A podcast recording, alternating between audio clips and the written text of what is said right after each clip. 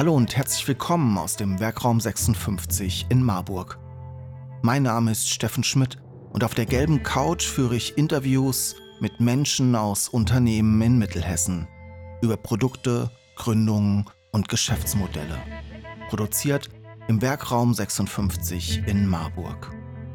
Die gelbe Couch, der Wirtschaftspodcast aus Mittelhessen. In dieser Folge habe ich die gelbe Couch und den Werkraum 56 in Marburg verlassen und war im hessischen Ministerium für Wirtschaft, Energie, Verkehr und Wohnen zu Gast, um mit Tarek Al-Wazir über Mittelhessen, über die Transformation des Mittelstands, den Fachkräftemangel und unsere Startups in Hessen zu sprechen. Viel Spaß. Ja, Herr Minister, Herr Al-Wazir, schön, dass ich heute bei Ihnen hier in Wiesbaden zu Besuch sein darf. Meist kommen die Menschen zu mir nach Marburg, aber hier nach Wiesbaden fahre ich sehr gerne. Ähm, ich habe ein paar Fragen mitgebracht aus der Region Mittelhessen. Heute Morgen habe ich meinen Sohn gefragt beim Frühstückstisch, wie soll ich denn das Interview starten? Normalerweise stellen sich die Menschen immer vor. Ja. Ähm, bei Ihnen kam mein Sohn dann mit der Frage, warum wird man eigentlich Minister? Wie wird man eigentlich Minister?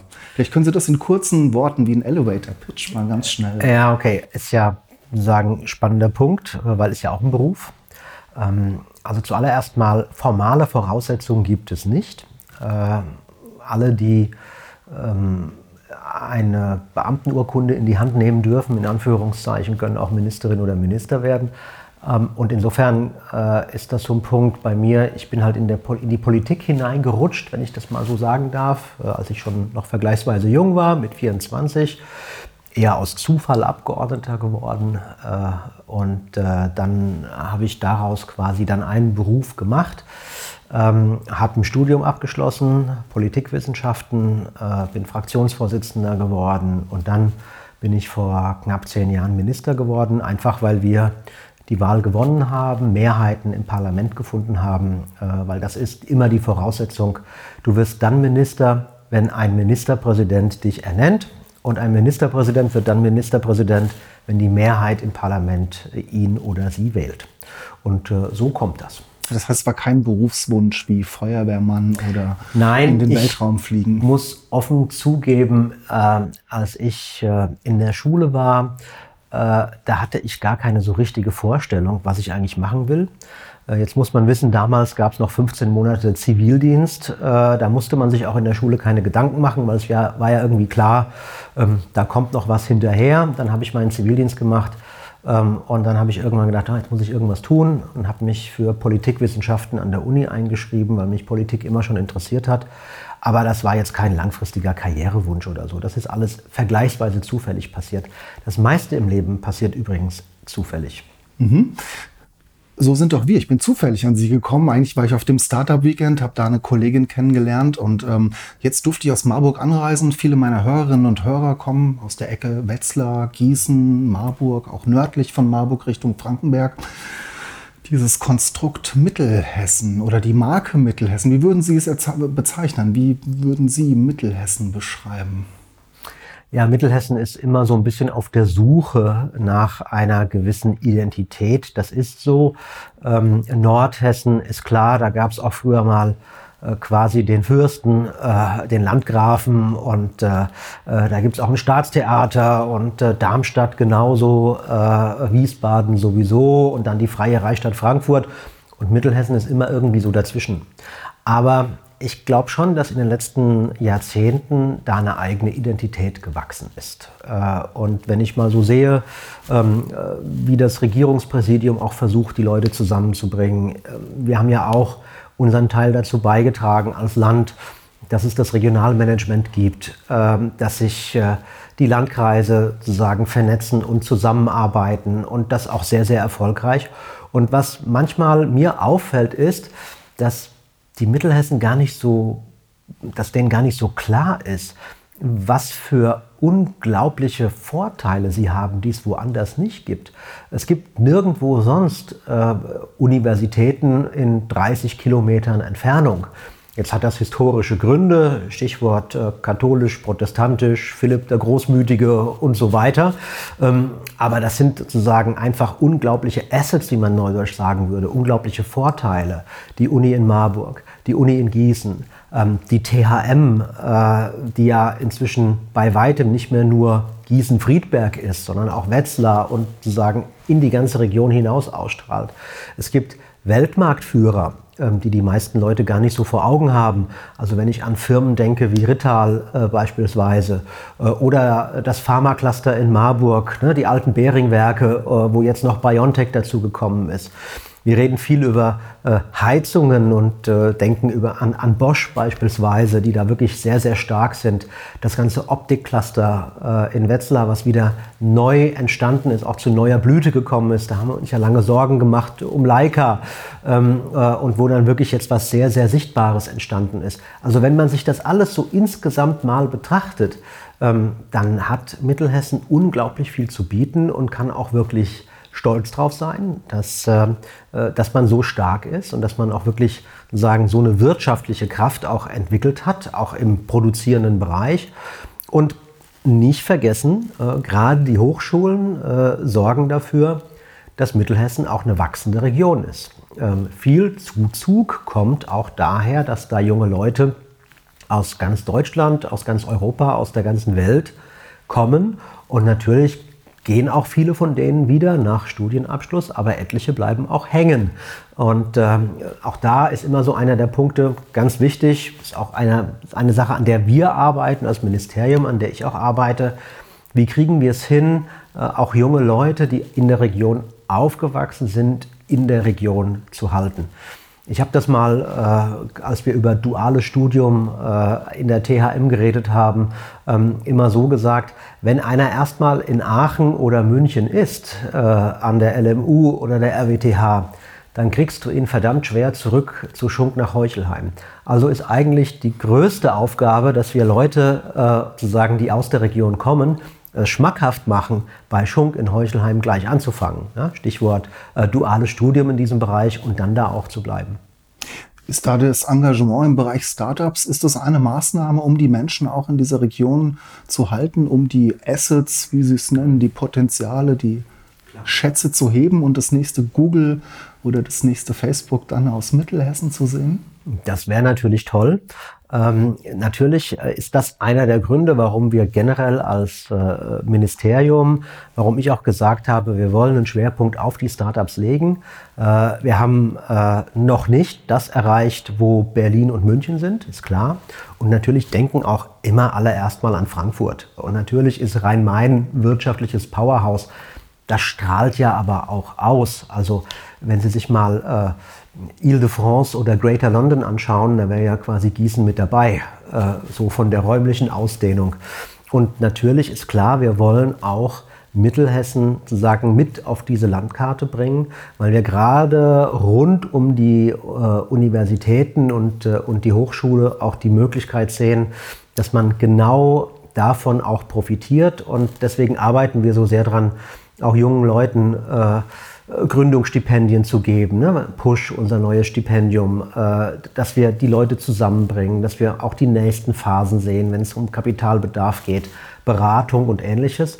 Weil klar, Wirtschaft ist ständigem Wandel unterworfen, das ist immer schon so gewesen und ähm, Stichwort, äh, Sie haben es ja gerade genannt, äh, äh Facebook und, äh, und Google. Wenn Sie sich heute mal anschauen, äh, wie sich die größten Unternehmen der Welt zusammensetzen, so an Marktkapitalisierung, dann gab es die meisten von denen vor 30 Jahren noch nicht. Ähm, und deswegen müssen wir natürlich kräftig daran arbeiten, auch diese Chancen zu nutzen, aber eben auch dafür zu sorgen, dass das Alte sich so verändern kann und zukunftsfähig werden kann, dass es auch weiter existieren kann.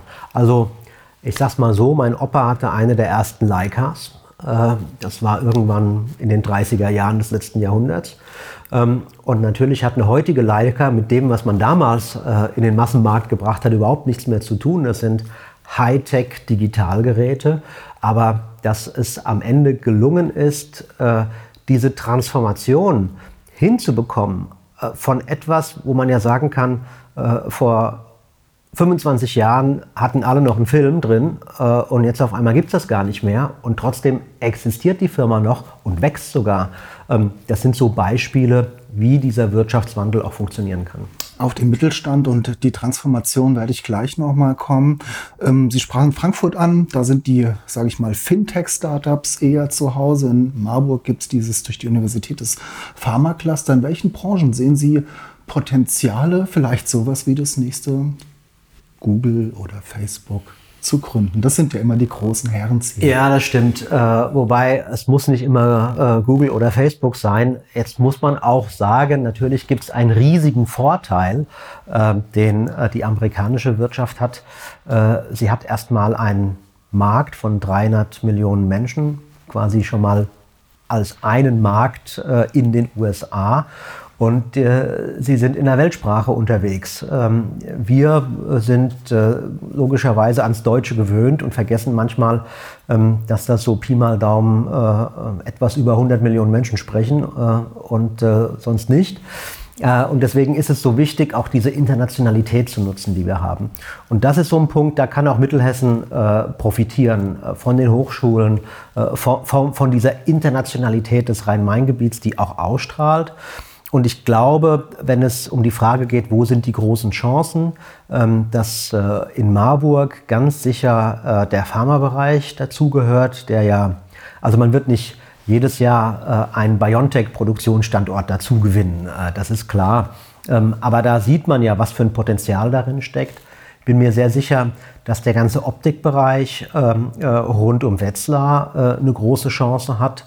Und ich glaube auch, dass wenn Sie sich mal anschauen, der produzierende Bereich, der ja auch eine gewisse Stärke hat, ob es jetzt Ferrero ist beispielsweise im klassischen Bereich oder ähm, diese eher industriellen Anwendungen, äh, Fritz Winter, Ritterl hatte ich schon genannt, äh, so wo man einfach sieht, da wird noch viel gemacht. Und wenn ähm, Stichwort äh, Heizungen sozusagen in die richtige Richtung investiert wird, äh, auch da Transformation es wird nicht mehr die nächsten Jahrzehnte funktionieren, Ölheizungen äh, in aller Welt zu verkaufen. Äh, da muss der Übergang zur Wärmepumpe gelingen und zu, zu anderen innovativen Produkten. Aber auch da, glaube ich, da ist ja viel Know-how, da ist ja viel Potenzial vorhanden. Und am Ende äh, ist es so, dass äh, es nicht nur um die Frage geht, äh, zu sagen, wer hat die besten Produkte und wer hat das meiste Kapital, sondern vor allem auch, Wer hat das Know-how, wer hat das Wissen und kann es weiterentwickeln? Und da hat einfach diese Wissenslandschaft Mittelhessen unglaublich viel zu bieten. Mhm. Wir hatten das Startup Weekend in Wetzlar im Leitzpark. Sie haben es schon als Leuchtturm angesprochen. Wir haben den Lokschuppen jetzt in Marburg als Startup. Genau. Gründungs da war ich drin, als er noch eine Baustelle war und da konnte man sich schon vorstellen, wie es mal wird. Sehr ja. schön geworden. Ja. Ich äh, empfehle Ihnen es nochmal zu besuchen genau. auf jeden Fall. Nebendran Waggon. Ja. Ich habe aber auch das Gefühl, wenn ich das beobachte, sind so zwei Parallelwelten. Da ist diese Startup-Welt, da passiert viel, passiert viel aus universitärer Seite.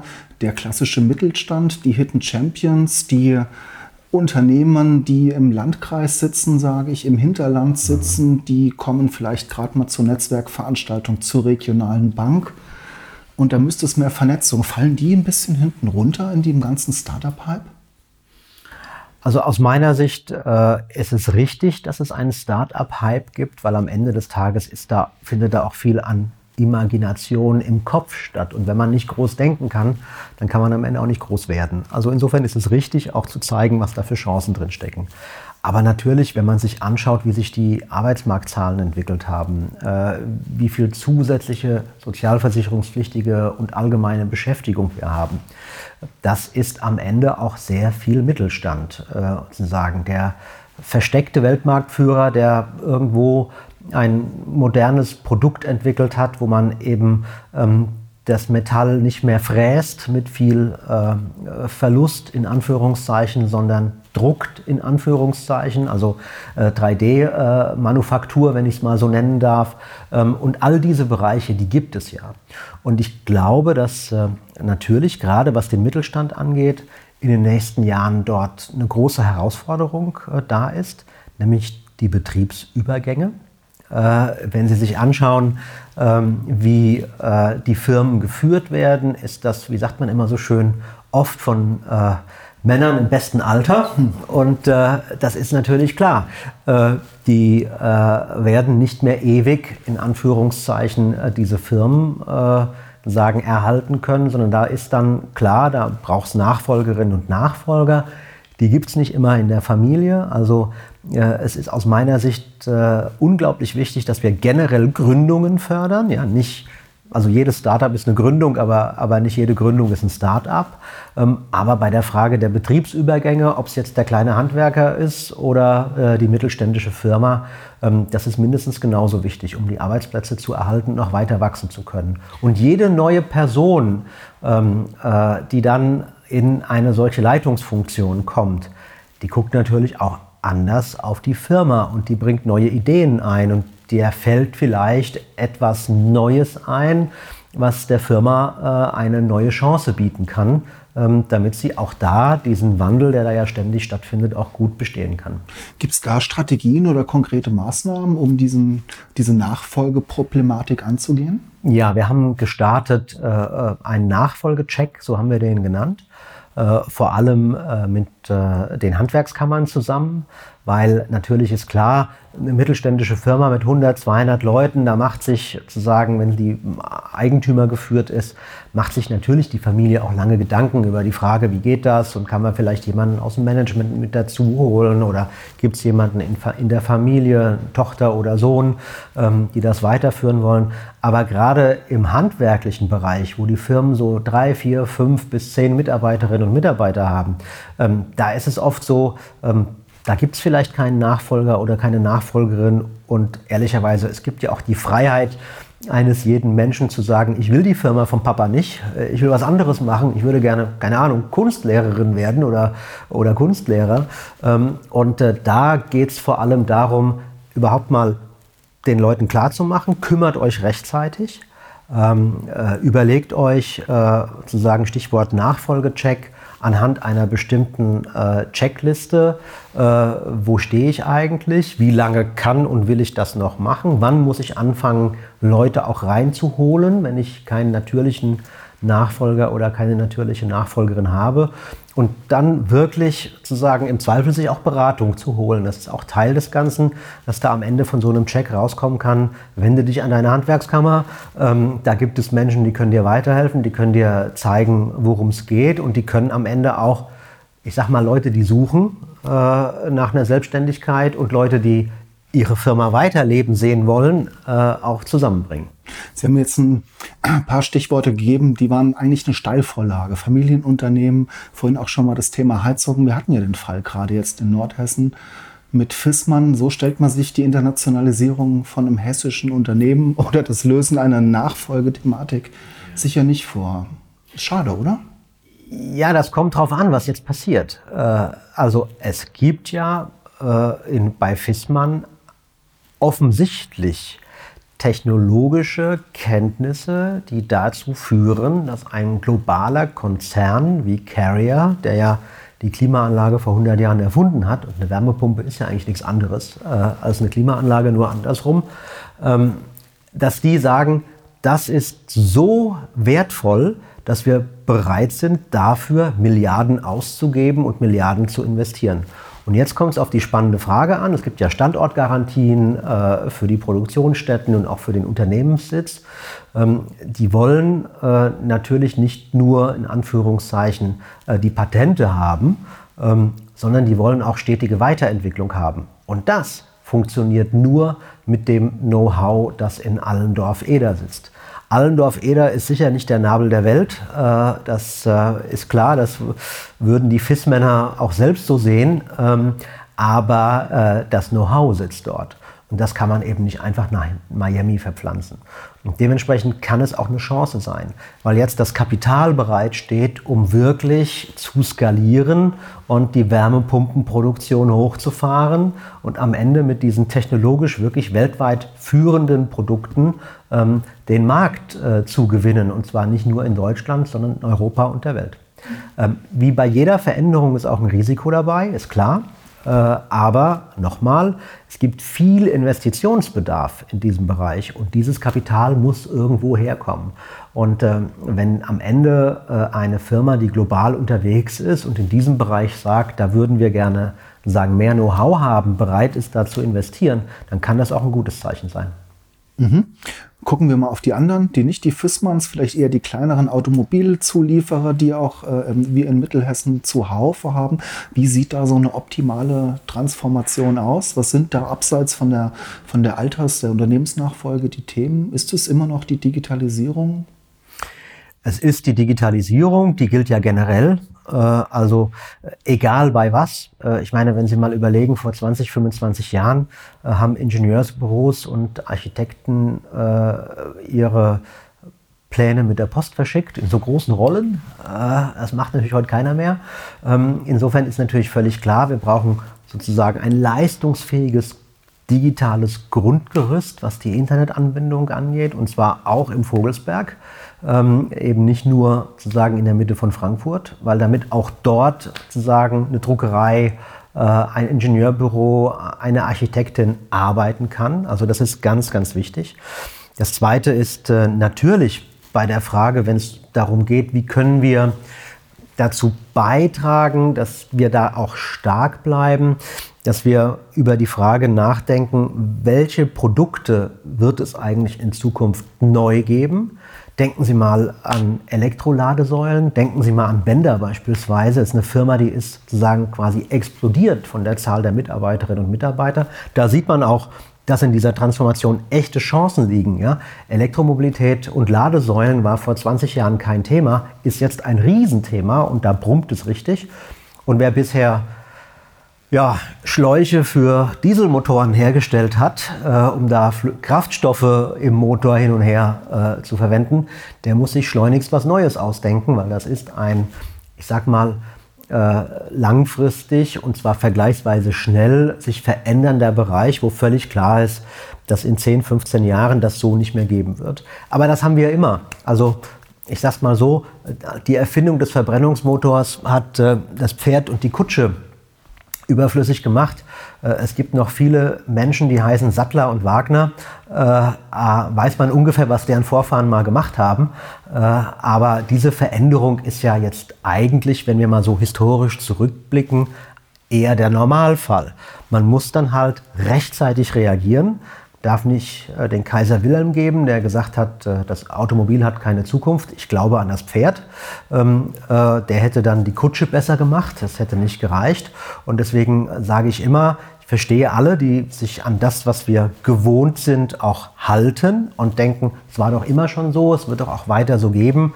Aber wer jetzt denkt, die Aufgabe der Zukunft bestünde darin, den Verbrennungsmotor besser zu machen, der könnte die Autoindustrie gefährden äh, und äh, auch die Zulieferer.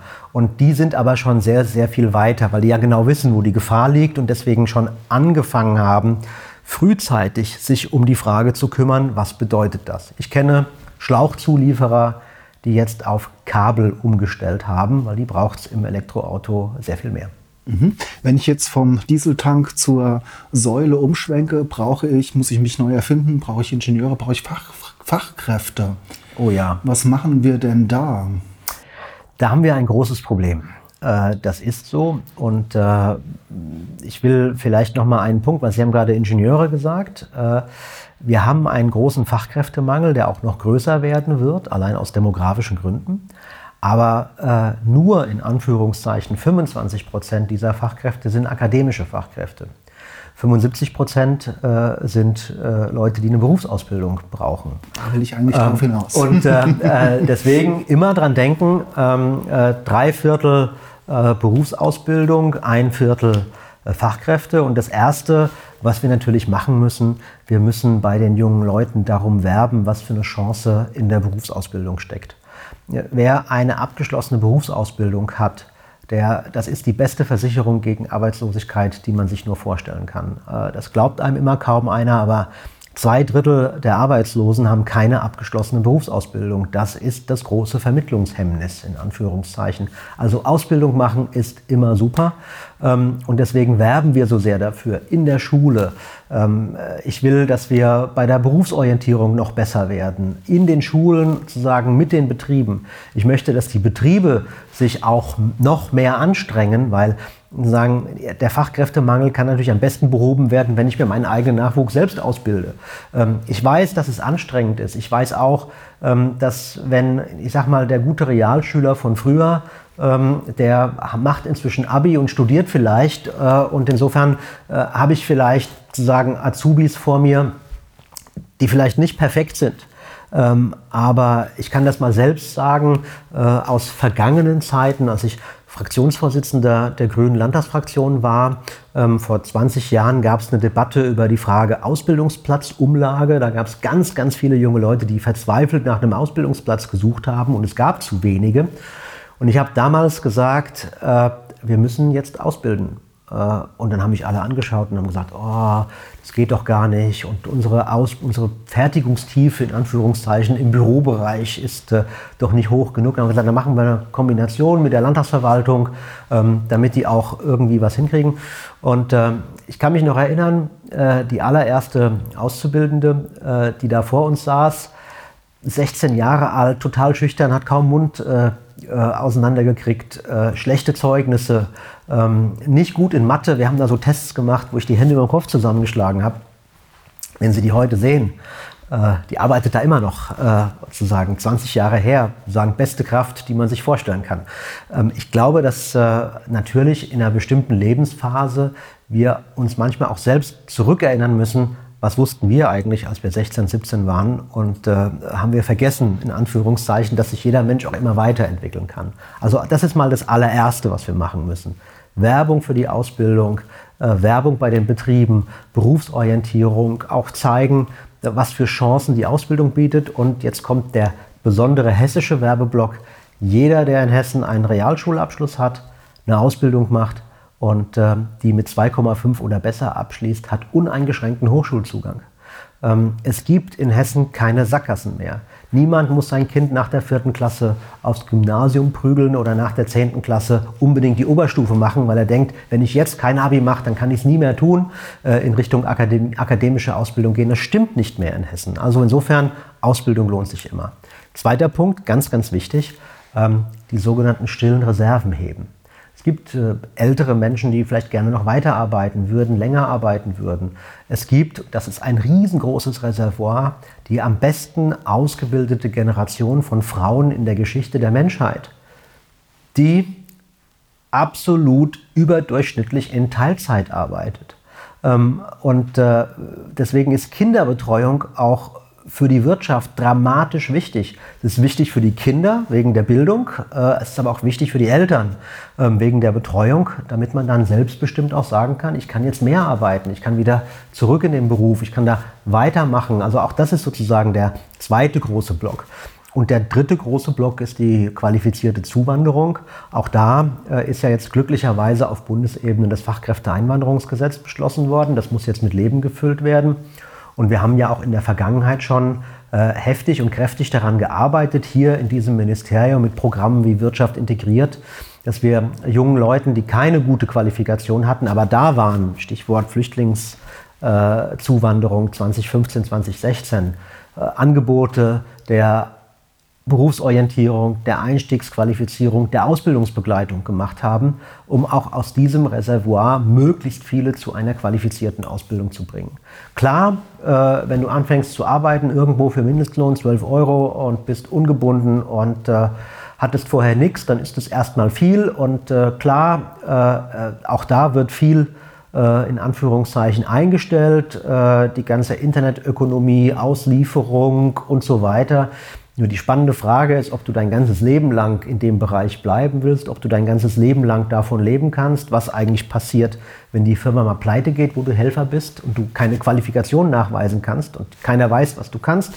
Ähm, also auch da äh, ist immer die Werbung darum, sozusagen auch Zuwanderung zu nutzen. Drei Bereiche, Zuwanderung, stille Reserven und Ausbildung, Weiterbildung mit allem, was dazugehört. Das heißt, Werbung und Kommunikation ist da der Schlüssel. Ich höre es von Kunden, die sagen mir, ich müsste eigentlich meinem Azubi als Dank für das Unterschreiben eines Ausbildungsvertrags ein Auto dazu schenken, damit er überhaupt zur Berufsschule kommt. Jetzt war ich neulich mit den Azubi-Guides in Mittelhessen, in Wetzlar unterwegs. Ja die waren eigentlich alle ziemlich beseelt, aber sagten mir, ich frage mich schon, wie ich dafür Werbung machen soll, um halb vier morgens auszustehen und in die Bäckerei zu gehen. Oder ja. Betonbauer zu werden und mir die Finger kaputt zu machen für 450 Euro im ersten Lehrjahr. Ich dramatisiere jetzt ein bisschen, ja. aber da wird es schwer, Werbung zu machen. Braucht man auch ein gutes Produkt. Das ist schwer, das ist ja klar. Wir sehen ja auch, dass sich der Markt völlig gedreht hat. Äh, vorhin habe ich erzählt, vor Situationen vor 20 Jahren, ganz viele Bewerberinnen und Bewerber, viel zu wenig Stellen. Inzwischen ist es genau andersrum. Wir haben mehr offene Stellen als äh, unversorgte Bewerberinnen und Bewerber. Und deswegen äh, setze ich so sehr auf Berufsorientierung.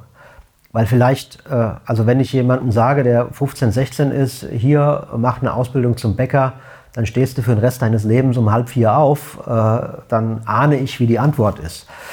Aber wenn äh, die Person dann mal in der Backstube steht und vielleicht merkt, dass das richtig toll ist, dass man mit einem Produkt arbeitet, was ein Lebensmittel ist, im wahrsten Sinne des Wortes, was für unterschiedliche Chancen es gibt, äh, zu sagen, in welche Richtung man sich äh, entwickeln kann, äh, dass man sagen auch noch in Richtung Konditorei gehen kann, ähm, äh, was unterschiedliche Mehlsorten sind, was ein Sauerteig ist, wie der geht, wie man vielleicht wirklich im wahrsten Sinne des Wortes Mittel zum Leben produziert und dann merkt, das ist genau mein Ding dann sieht es vielleicht schon anders aus. Da ist aber der Punkt immer, die Leute müssen mal in den Betrieb gehen und die müssen es mal sehen. Und dann müssen sie merken, ist es was für mich oder nicht. Und äh, der Meister oder die Meisterin muss sich äh, den jungen Menschen anschauen und sagen, taugt der was oder passt der zu uns oder nicht. Und wenn dann, äh, neudeutsch würde man sagen, das Matching klappt, hessisch würde man sagen, wenn äh, sagen, der Deckel auf den Topf passt, äh, dann genau hat man die betreffende Person gefunden.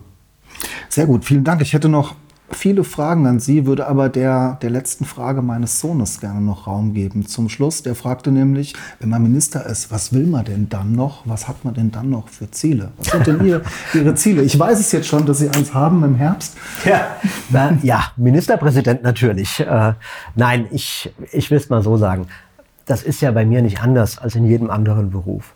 Man braucht Freude am Gestalten, man braucht Freude an der Arbeit ähm, und natürlich muss man sich auch noch Ziele setzen. Gleichzeitig darf man natürlich auch nicht, ich sag mal, äh, unrealistisch sein. Ähm, ich kämpfe jetzt die nächsten Wochen zu sagen, jetzt nicht als Minister, sondern in einer anderen Funktion, als Ministerpräsidentenkandidat meiner Partei ähm, dafür äh, sozusagen in der Staatskanzlei einzuziehen. Aber das machen andere auch. Und das ist ja ehrlich gesagt das Schöne an unserer Demokratie. Ähm, die Bürgerinnen und Bürger entscheiden, wie die Wahl ausgeht. Äh, und äh, wir gehen glücklicherweise fair miteinander um, auch wenn wir Konkurrentinnen und äh, Konkurrenten sind. Aber wir sind am Ende doch alle Demokraten. Herr Al-Wazir, vielen Dank, dass ich hier sein durfte. Vielen Dank für Ihre Antworten vielleicht bald ja wieder als Ministerpräsident. Würde ja. mich sehr freuen in Marburg. Ja, vielen Dank. Vielen Dank. Sie wollen die gelbe Couch unterstützen und Ihr Unternehmen, Ihre Produkte und Dienstleistungen in unserem Podcast präsentieren? Dann nehmen Sie einfach mit uns Kontakt auf